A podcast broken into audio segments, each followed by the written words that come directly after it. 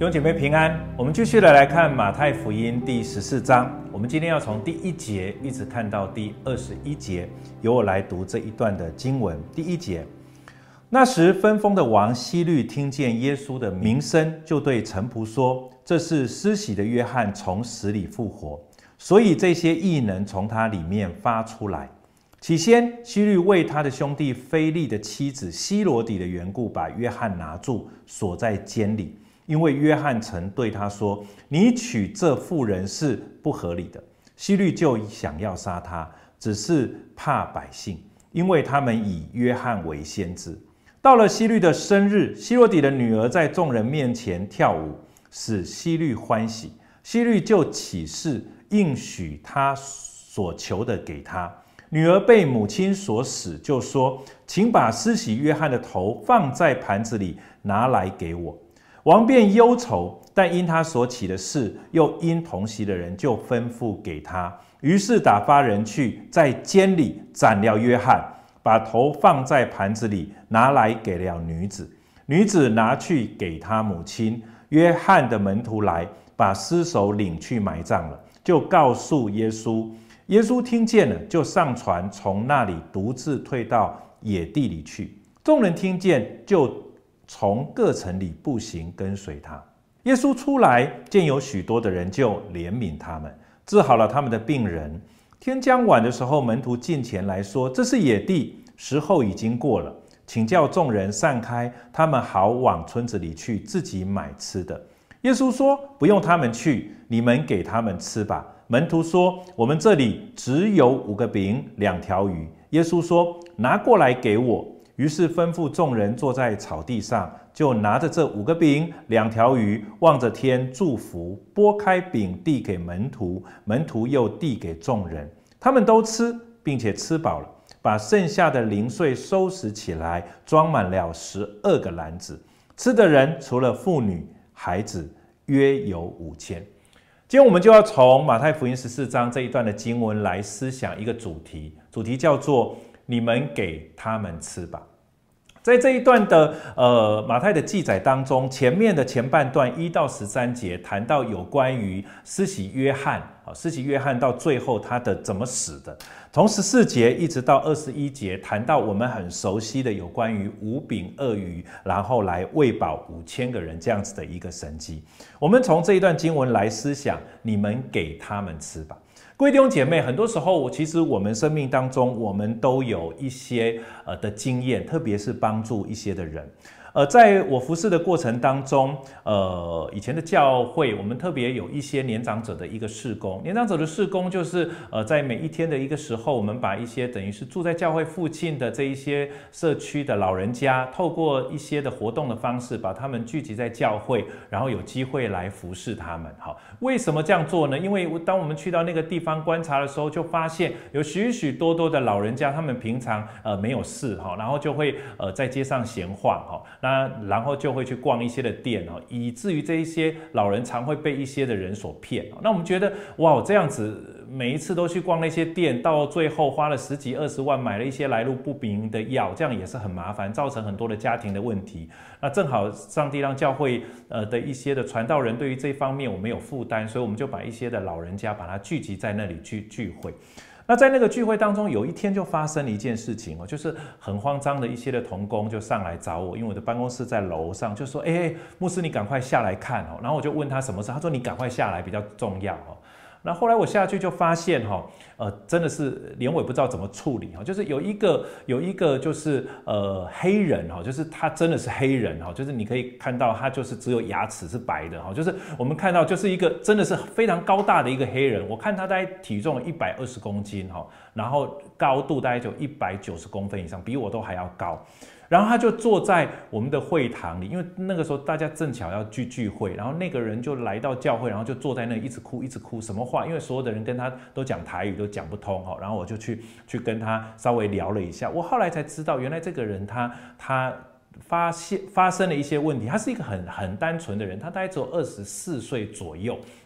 然后呢，他从美国的一周来哈，然后他是来到台湾是为了要来教儿童美语的。OK，好。然后呢，可是在这个当中，他是一个很爱主、很年轻的一个弟兄，很单纯的一个弟兄。可是来到台湾呢，呃，他在这个儿童的这个幼儿园里面，因为台湾有一个规定，就是其实这一些人来，他其实是不可以教这一些美语的。我不晓得他用的是什么样子的一个签证哦，所以他进到这边来的时候呢，他就。必必须要躲警察哈，那这个对他的信仰来讲，其实是很冲击的。所以他有一天他就觉得很悲伤哦，因为那天好像有人去报了，然后要临检，所以他那天就是就就公司就叫他躲起来，然后他就觉得。他真的是很悲伤，因为他来到这里，他必须要满那个约啊，然后来履行这个约哈。可是他又觉得他在做一件不好的事情，因为在他的概念里面，他不晓得我们这边法律的规定。可是他觉得这个公司叫他躲警察，一定是不对的事情，所以他在就那就在那里很悲伤。后来我就知道了他的这个问题，然后我就帮他打电话给移民署，然后也。他原来服务的这些公司，后来我们就找到了一些方式可以解决这样的一个问题。那我要说的是什么？其实很多时候我就发现，不论当我们开始一个年长者的施工，或者在这个施工发现了这样子的一个弟兄，一个黑人弟兄，我们就发现，其实很多时候我们就是很单纯的把我们自己所有的与别人分享。从教会来是，呃，从教会来看也是这样。教会把一个场地、把一个时间，透过一些传道人、一些弟兄姐妹他们的时间分别出来，可以来帮助这些社区当中的老人。感谢主，也让我们有机会可以来服侍这远从美国来的这一些的，好像基督徒的的朋友们，基督徒的这一些，呃，我们等于是家家人们。我要说的是什么？其实很多时候，其实我们需要在我们的生命当中，好像更多的明白，或者更多的理解到一件事情。其实呢，我们其实里面，我们其实是有一些的能力可以去帮助别人的。很多时候，我们都很在意我们生命当中的这一些所拥有的的东西的多跟寡，我们就会吝啬于不把这个东西摆出来。可是我要说的是，其实你生命当中的东西，其实是可以与人分享。我回到这一段经文，经文的前半部其实谈到施洗约翰头被砍，放在盘子里面。我觉得这也跟后面的那一段五饼鳄鱼，其实它有一点的相互的回应，好像施洗约翰也好像就是真的是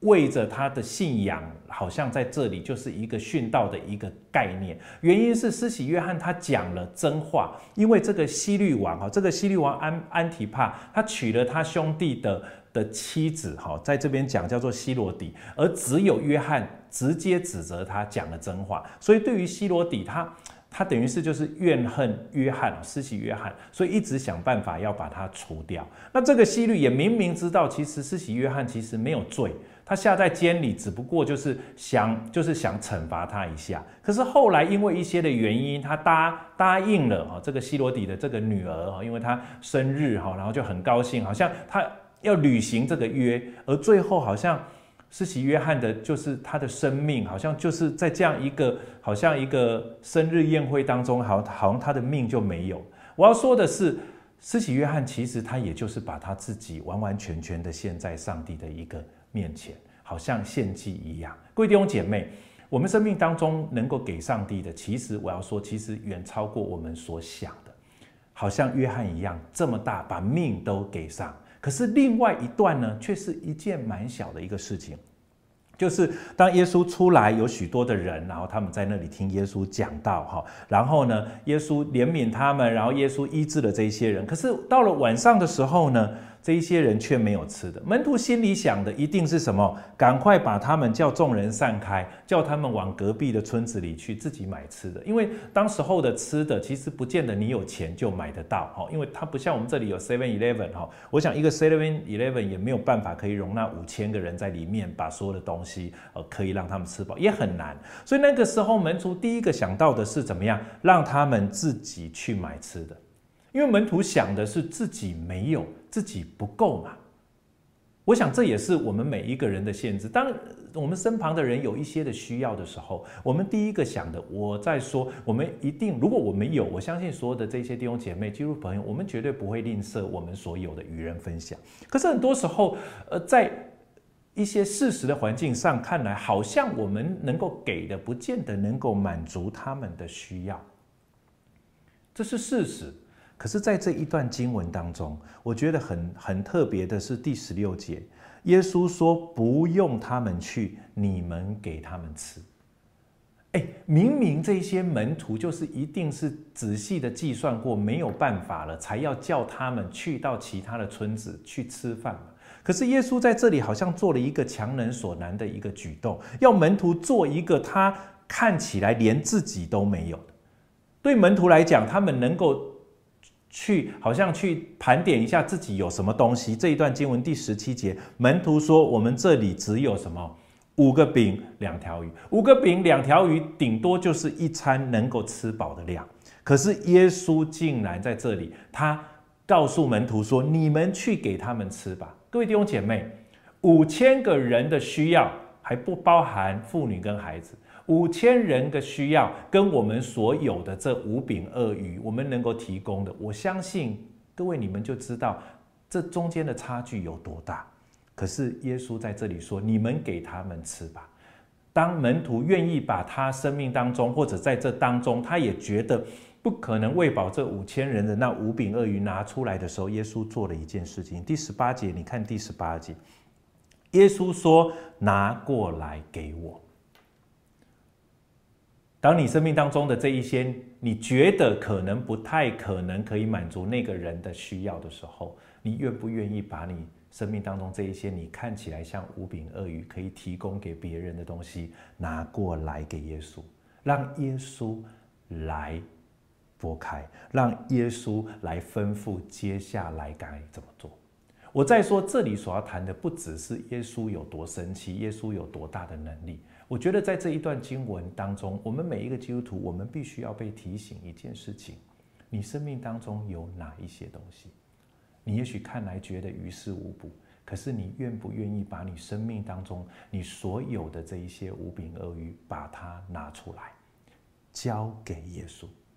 耶稣做了什么事？耶稣吩咐众人坐在草地上，他拿了这五个饼两条鱼，望着天祝福，拨开饼递给门徒，门徒又递给众人。这中间发生了什么事？我再说，这是真切的事情，这不是这一些人哦，因为呃，因为呃，耶稣要让众人吃饱，这一些人哦，因着感动，只好把自己里面藏的食物拿出来哦，不是的，这是真的，所有的人都没得吃的。而当有人愿意把这五饼鳄鱼拿出来的时候，你要相信耶稣会来使用它。所有的人吃饱了，而且所剩下来的这一些零碎还可以装满十二个篮子。各位弟兄姐妹，你生命当中有可以摆在上帝面前，有可以拿给耶稣的五饼鳄鱼吗？也许你连拿出来你都觉得很不好意思。可是如果你今天思想了这一段的信息，你在这样子的一个信息当下，我希望你可以跟神回应说：“主啊，我愿意，我愿意把我这个无柄鳄鱼摆在你的面前。上帝没有叫你要像施洗约翰把你的命给他，可是如果你的生命当中有一些无柄鳄鱼，你是否愿意跟我一样拿给耶稣？耶稣会拨开，耶稣会使用，叫许多的人得着帮助。”而你也就参与了在上帝、在耶稣基督的施工当中。我要邀请你跟我一起来祷告。主，谢谢你，你帮助我们每一个弟兄姐妹，我们可以回应这个世界正在发生的，我们可以回应这些这个世界所有的这一些需要。主，很多时候我们看我们自己生命当中所拥有的这一切，就好像那五饼二鱼，主要是没有办法满足这一些人的需要的。但是主啊，这一段经文提醒我们，我们愿意摆放在你的面前，我们愿意交给耶稣，拿过来给耶稣。而当你拨开的，主啊，就就能喂饱这许许多多的人。主，谢谢你透过这一段经文给我们这么美好的提醒。你向门徒所吩咐的，今天也向我们有同样的吩咐，也向我们说话。你向他们说：“你们给他们吃吧。”主，让我们可以回应这个世界的需要。回应这个世界，谢谢主与我们同在。祷告奉耶稣基督的名，阿门。